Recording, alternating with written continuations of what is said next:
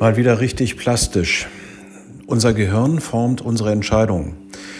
Ich glaube, das wäre ein Vortrag, der lohnt sich für anderthalb Stunden eigentlich. Aber es ist ja nun tatsächlich so, dass wir in der aktuellen Forschung der Neurologie, der Neuroplastizität erkennen, dass äh, das, was wir erfahren, was wir erleben, was wir lernen, was wir in unsere Handlungen eingebracht haben, was uns dann erheblich beeinflusst, natürlich ganz erheblich äh, dazu führt, dass wir Entscheidungen treffen.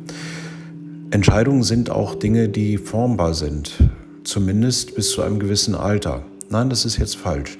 Generell bis zum ja, bitteren Ende.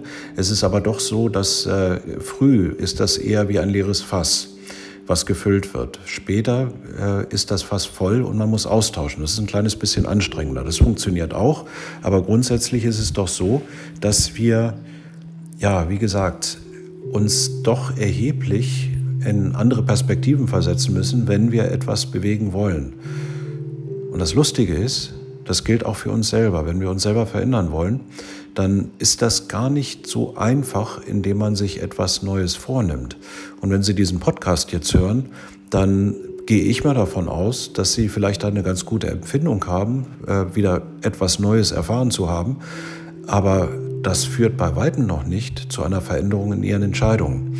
Deshalb erzählen Sie das, was ich jetzt erzählt habe, einfach mal jemand anders weiter. Ich bin gespannt, ob sich dann bei Ihnen ein kleines bisschen mehr Themen setzen, und vielleicht sogar Entscheidungen beeinflussen.